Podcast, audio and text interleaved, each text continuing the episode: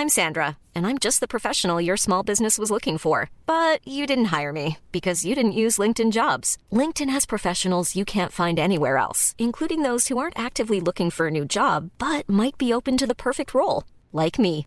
In a given month, over 70% of LinkedIn users don't visit other leading job sites. So if you're not looking on LinkedIn, you'll miss out on great candidates like Sandra. Start hiring professionals like a professional. Post your free job on linkedin.com/people today. Olá, amigos e amigas do saber. No episódio de hoje falaremos sobre símbolos típicos na psicanálise. Freud afirma em A Interpretação dos Sonhos que os símbolos aparecem não apenas nos sonhos, mas em todo tipo de representação inconsciente, como, por exemplo, nos mitos populares, no folclore, nas lendas e nas expressões idiomáticas. Neste episódio, nós mostraremos inicialmente alguns exemplos de símbolos nos sonhos.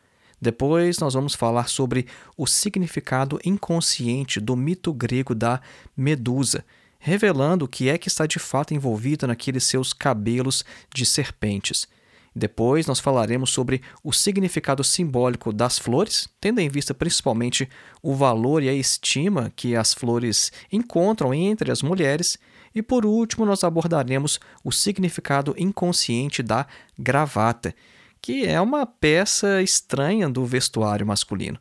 A gravata é uma simples tira de pano pendurada no pescoço, mas há um significado inconsciente para isso. E só uma palavrinha também sobre o recorte deste episódio. Nós encontramos a palavra simbólico de maneira substantivada em A Interpretação dos Sonhos de Freud, e o sentido em que usaremos o termo aqui neste episódio considera esta perspectiva freudiana. Não está em nosso escopo aqui, neste episódio, falar sobre o simbólico em Lacan ou em psicanalistas posteriores. Então vamos lá, acompanhe.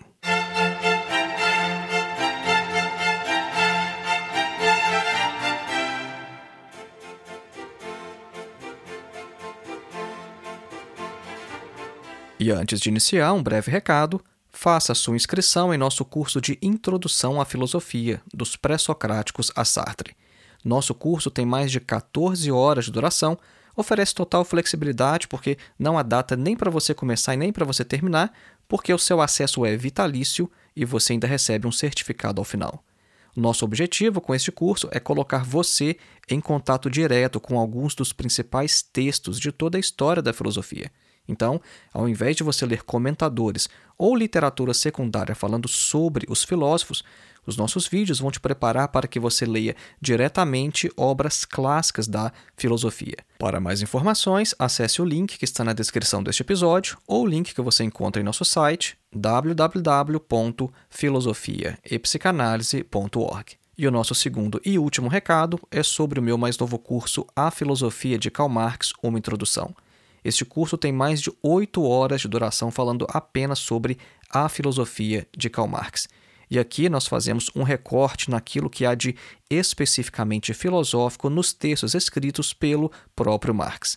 Para ver a grade curricular e fazer a sua inscrição, basta clicar no link que está na descrição deste episódio ou então em nosso site, mais uma vez, www.filosofiaepsicanalise.org. Voltemos então ao nosso tema, psicanálise e símbolos típicos. Vamos falar inicialmente então sobre os símbolos na interpretação de sonhos. A forma de representação mais conhecida nos sonhos é, sem sombra de dúvidas, aquela de representação por símbolos. Freud afirma que, desde a antiguidade, o homem tem tentado decifrar os significados dos sonhos se utilizando principalmente deste método. Um exemplo seria o caso bíblico de José interpretando o sonho do Faraó, por exemplo. Só que, atenção, a interpretação por símbolos na psicanálise ocupa um papel apenas secundário. Os símbolos devem ser utilizados apenas como um método auxiliar, quando o paciente não conseguir fornecer associações dos elementos de seu sonho. Nas palavras do próprio Freud, abre aspas, as duas técnicas de interpretação dos sonhos devem ser complementares uma à outra, mas, tanto na prática como na teoria, o primeiro lugar continua a ser ocupado pelo processo que descrevi inicialmente e que atribui uma importância decisiva aos comentários feitos pelo sonhador, ao passo que a tradução de símbolos, tal como a expliquei, está também a nosso dispor como método auxiliar. Fecha aspas. Então não confundam as coisas.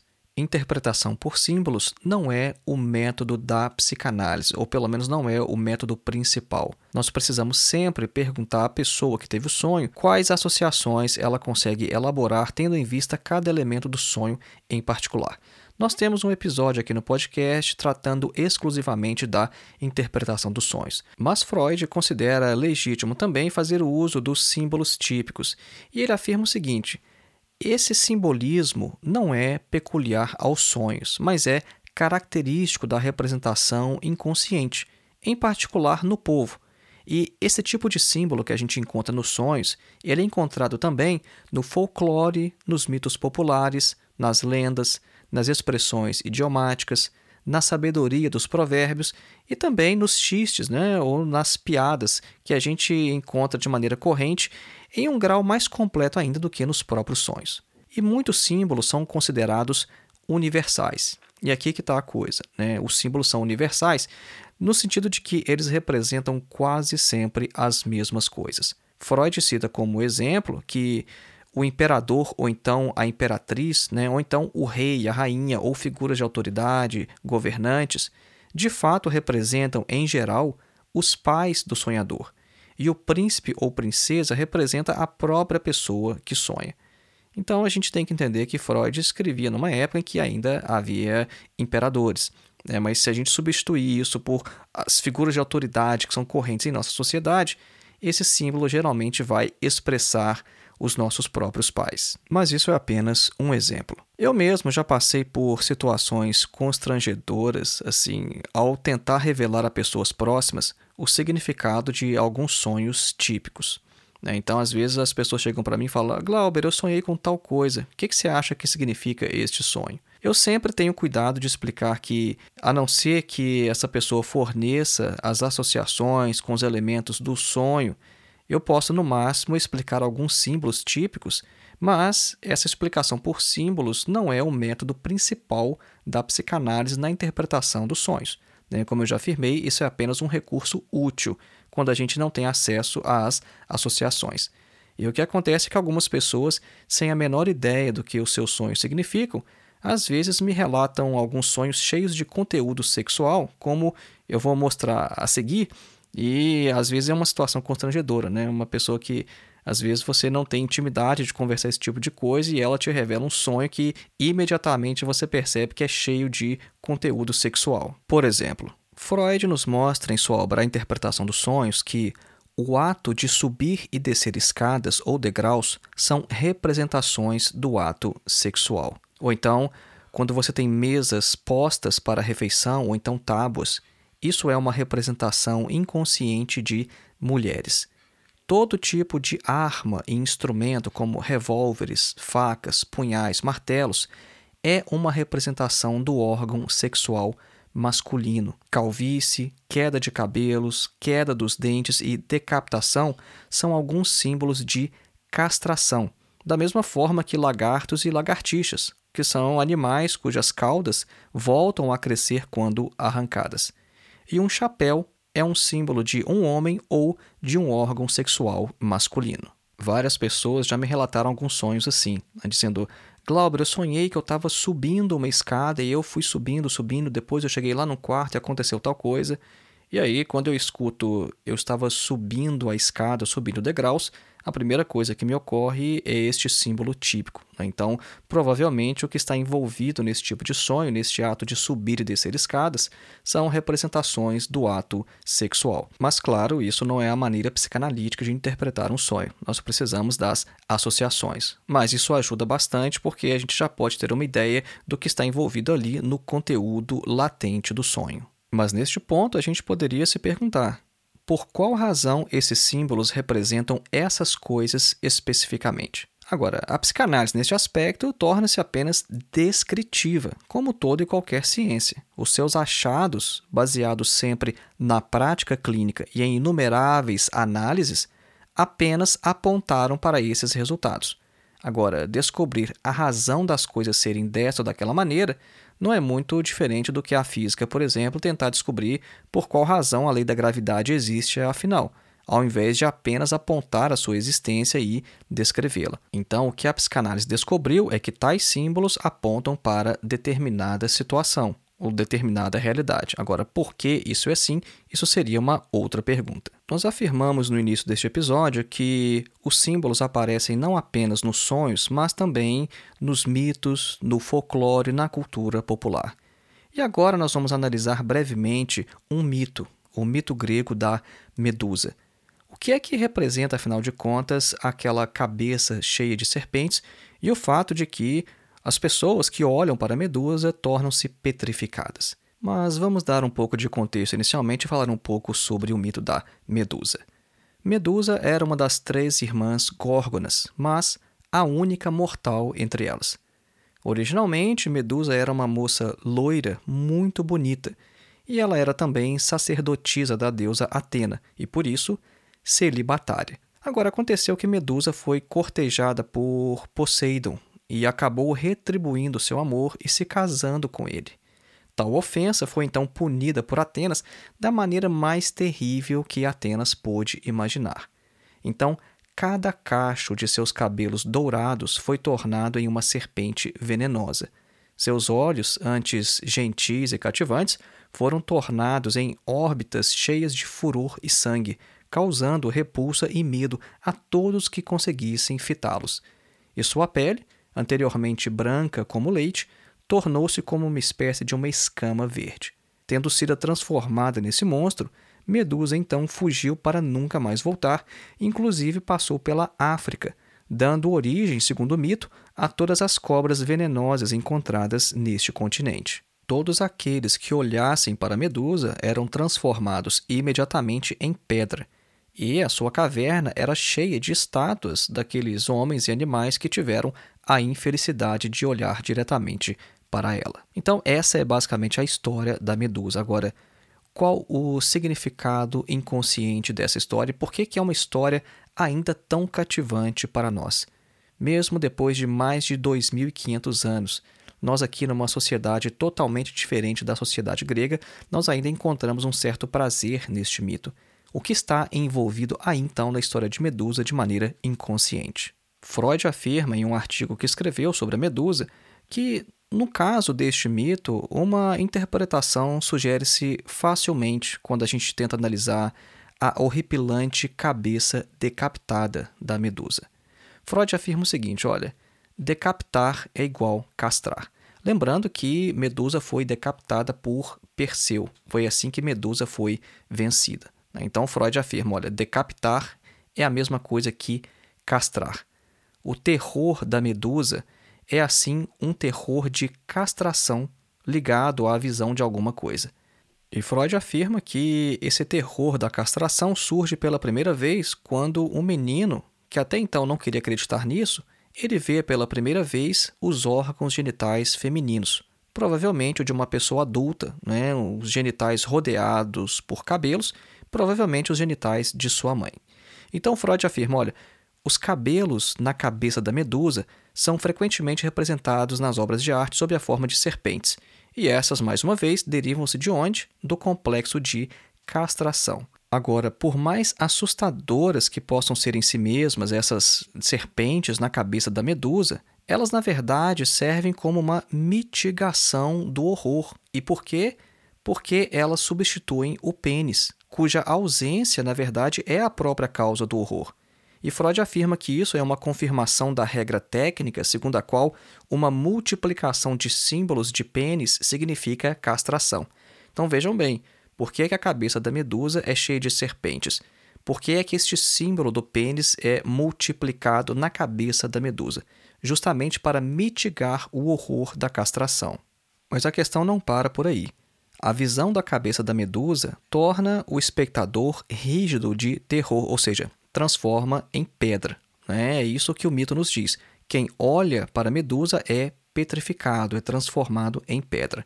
E Freud diz: olha, observe-se então que nós temos aqui mais uma vez a mesma origem do complexo de castração e a mesma transformação do afeto, porque ficar rígido significa uma ereção.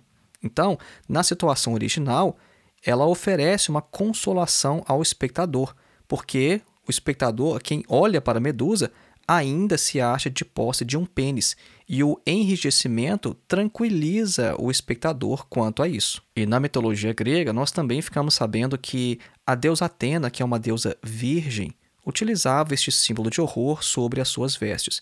E Freud afirma, olha, com razão, porque Atena assim se torna uma mulher que é inabordável e repele todos os desejos sexuais, visto que ela apresenta os terrificantes órgãos genitais da mãe. A observação de Freud nesse sentido é que, considerando que os gregos eram, em geral, fortemente homossexuais, era inevitável que nós encontrássemos entre os gregos uma representação da mulher como um ser que assusta e repele pelo fato de ser castrada. Agora, nós podemos observar também que, se a cabeça da medusa, afirma Freud, toma o lugar de uma representação dos órgãos genitais femininos, ou melhor, se isola os seus efeitos horripilantes daqueles que dispensam prazer, então, afirma Freud, a gente pode lembrar que mostrar os órgãos genitais é familiar, sob outros aspectos, como um ato apotropaico. Né? E o que é isso que Freud afirma aqui, apotropaico?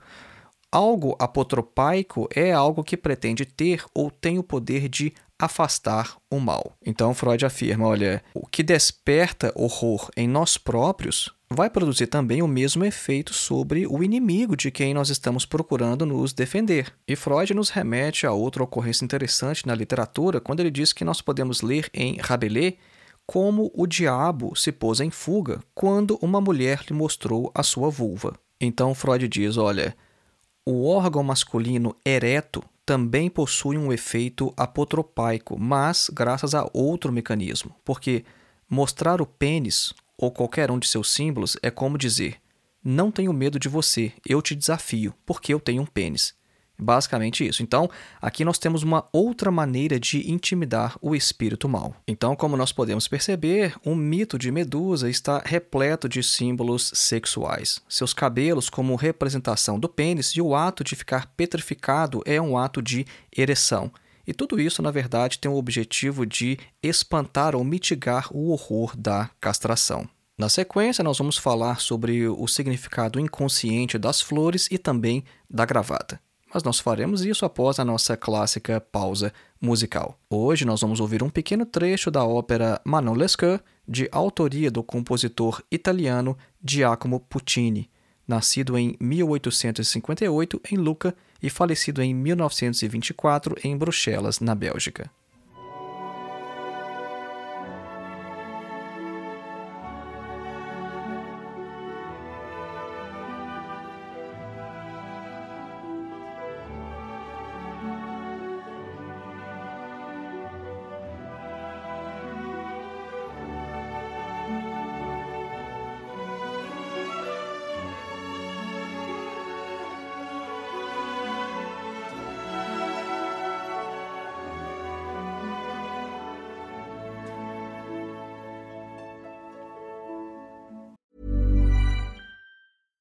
This is Paige, the co-host of Giggly Squad, and I want to tell you about a company that I've been loving, Olive and June. Olive and June gives you everything that you need for a salon quality manicure in one box. And if you break it down, it really comes out to $2 a manicure, which is absolutely insane. It's also so easy to get salon worthy nails at home with Olive and June. The difference between how your nails used to look when you did them yourself and now with the Manny system is a complete game changer. The best thing about Olive and June too is it's a quick dry. Dries in about one minute, lasts for five days, and full coverage in up to one to two coats. Visit oliveandjune.com slash perfectmanny20 for 20% off your first system. That's oliveandjune.com slash perfectmanny20 for 20% off your first system system. Hiring for your small business? If you're not looking for professionals on LinkedIn, you're looking in the wrong place. That's like looking for your car keys in a fish tank.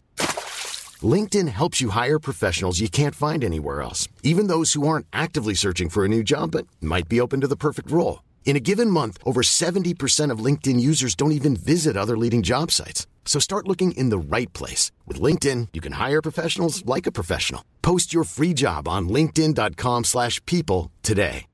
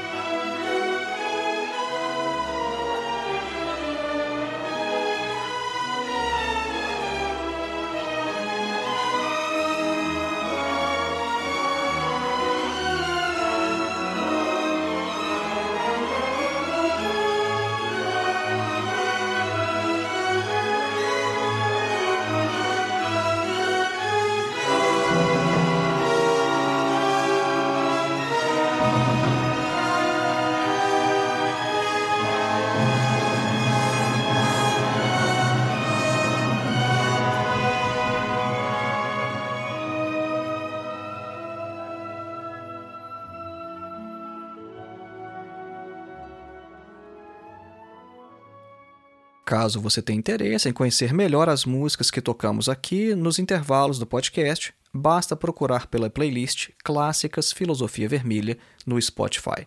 Voltemos então ao nosso tema: psicanálise e símbolos. Vamos falar agora um pouco sobre o simbolismo das flores. Uma interessante possibilidade de explicação da afinidade das mulheres por flores, uma explicação de cunho psicanalítico, foi sugerida por Freud em sua obra A Interpretação dos Sonhos.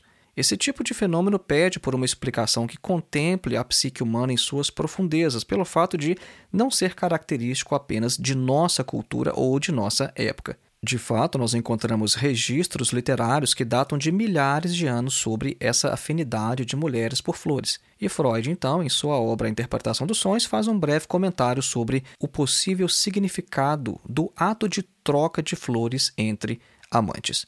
Agora, antes de prosseguir, no entanto, a gente precisa compreender algumas coisas sobre simbolismo. Um símbolo, grosso modo, é um tipo de representação que remete a uma outra realidade ou objeto. Os símbolos têm uma constante atuação em nossa vida psíquica, seja em nossos sonhos ou em estado de vigília.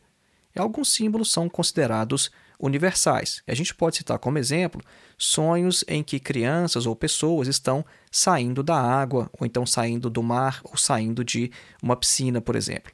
A psicanálise descobriu que este é um símbolo inconsciente que representa parto ou nascimento. Um paralelo a isso pode ser encontrado na cultura e na mitologia de diversos povos, que representavam o nascimento de seus deuses em imagens deles saindo da água. Vejam, o próprio Moisés na Bíblia foi retirado das águas. Não se sabe ao certo, como nós já falamos, por qual razão determinados símbolos representam determinadas coisas.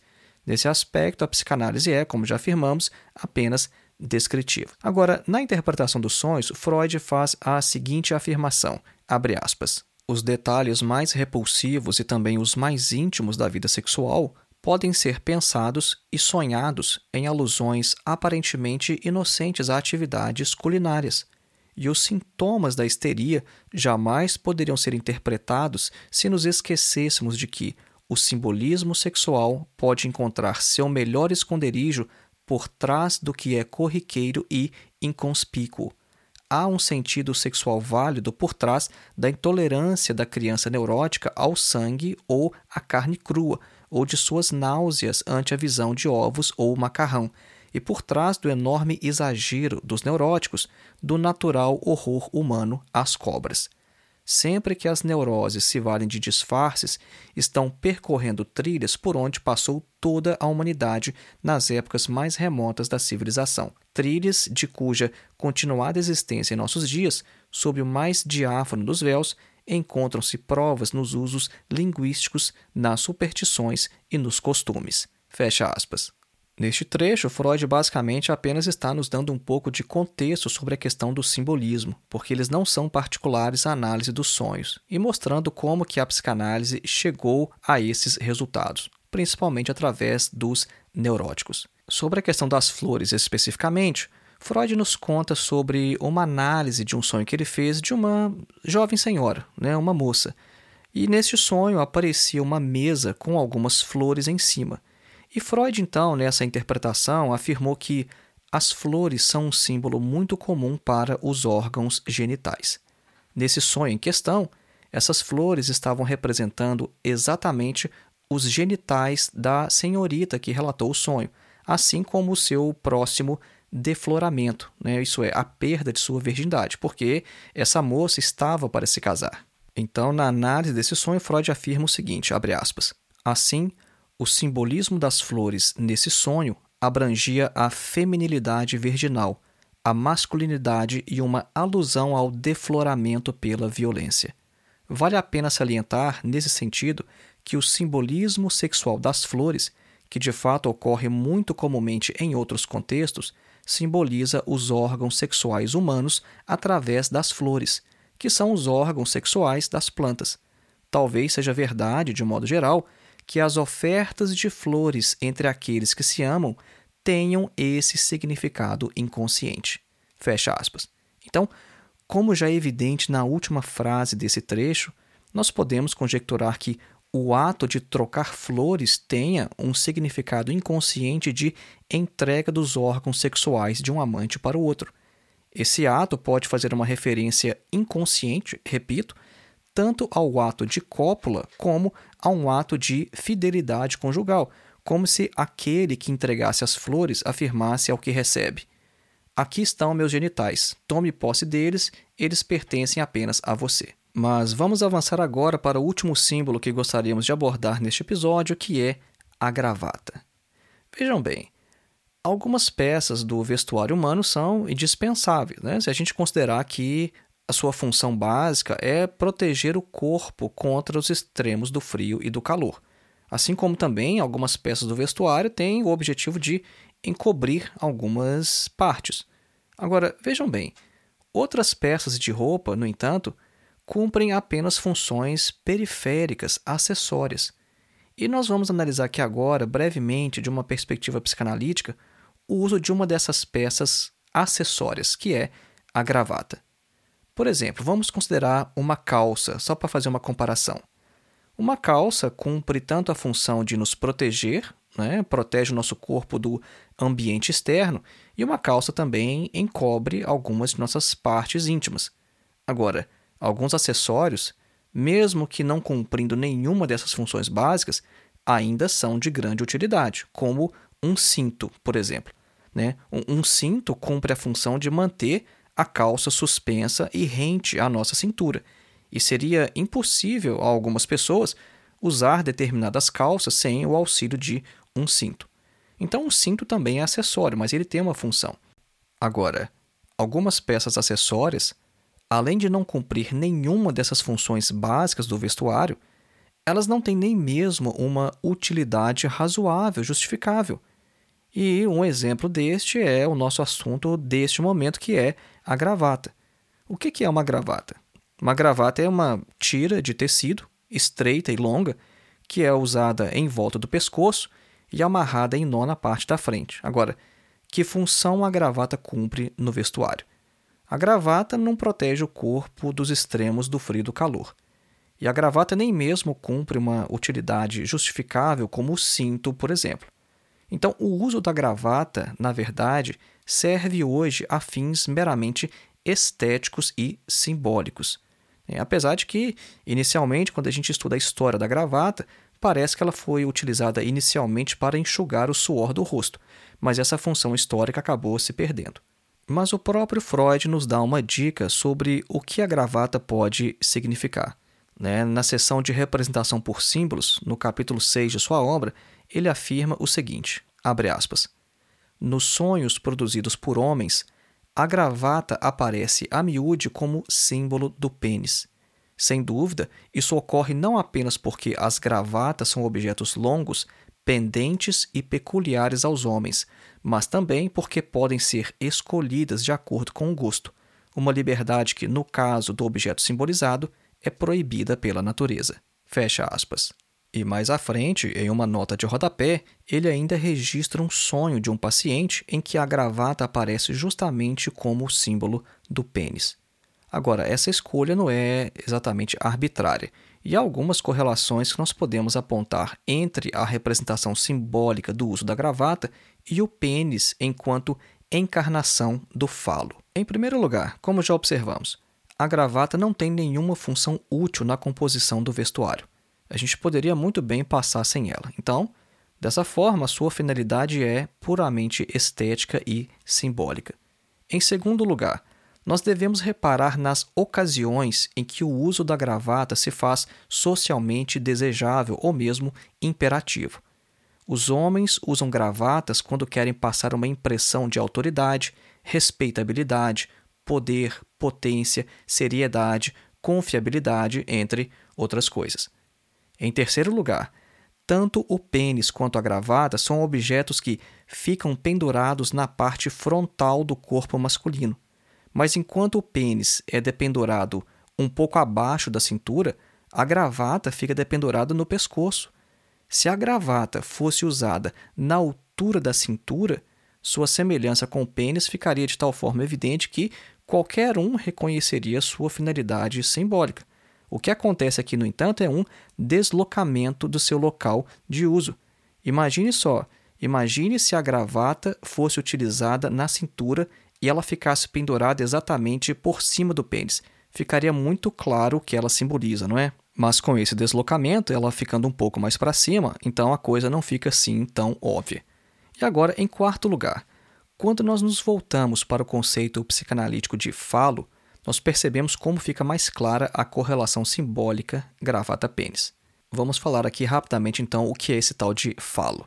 Né? Na obra Fundamentos Psicanalíticos, do David Zimmerman, ele afirma que o falo, na antiguidade greco-romana, era a representação simbólica do poder, concentrada no órgão anatômico pênis.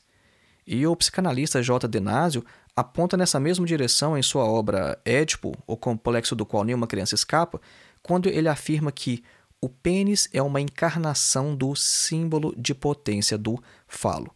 Então vejam, quando a gente está usando o termo aqui falo, isso quer dizer que ele não é uma simples representação peniana. Um falo é um símbolo de poder, de potência ou ainda mais de onipotência. Então, o pênis, enquanto que é uma encarnação, uma representação simbólica do falo, o pênis é uma representação de força, de poder, de autoridade. E a partir disso a gente pode compreender que a gravata, pelo fato de ser utilizada em determinadas ocasiões e visando causar determinadas impressões, né? Porque quando alguém usa gravata, a pessoa quer mostrar o quê? Autoridade, respeito, força, seriedade, né? Então, considerando isso, que é, essas impressões que se quer passar com a gravata sendo as mesmas simbolizadas pelo falo, então resta muito claro que a gravata é uma representação da encarnação do falo, a saber, o próprio pênis. De outra maneira, a gente pode dizer o seguinte: nós podemos dizer que os homens, por não poderem exibir socialmente os seus próprios órgãos genitais, eles elegem de forma inconsciente um substituto simbólico em dimensões ampliadas quando querem demonstrar possuir as características fálicas, por exemplo, de poder ou de potência, que são encarnadas pelo pênis. É como se o indivíduo que estivesse usando gravata estivesse tentando dizer de maneira inconsciente a todo mundo o seguinte: Vejam que pênis enorme eu possuo. Então foi este o nosso episódio de hoje. Lembrando mais uma vez, faça sua inscrição em nosso curso de Introdução à Filosofia, dos Pré-Socráticos a Sartre e também em meu mais novo curso A Filosofia de Karl Marx, uma introdução. E se você considera que a internet é um lugar melhor com o nosso trabalho do que sem ele, seja um de nossos apoiadores através da plataforma Apoie-se. Há um link aqui na descrição deste episódio, ou então faça qualquer contribuição através de nossa chave Pix, que é o nosso endereço de e-mail, filosofiavermelha.gmail.com. Um grande abraço e até o próximo.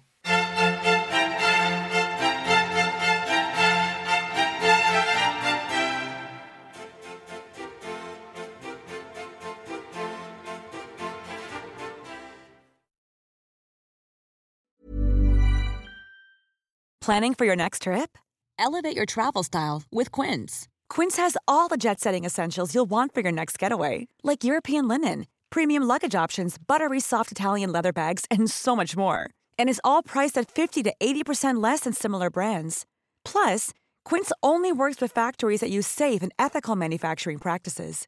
Pack your bags with high-quality essentials you'll be wearing for vacations to come with Quince. Go to quince.com/pack for free shipping and 365-day returns.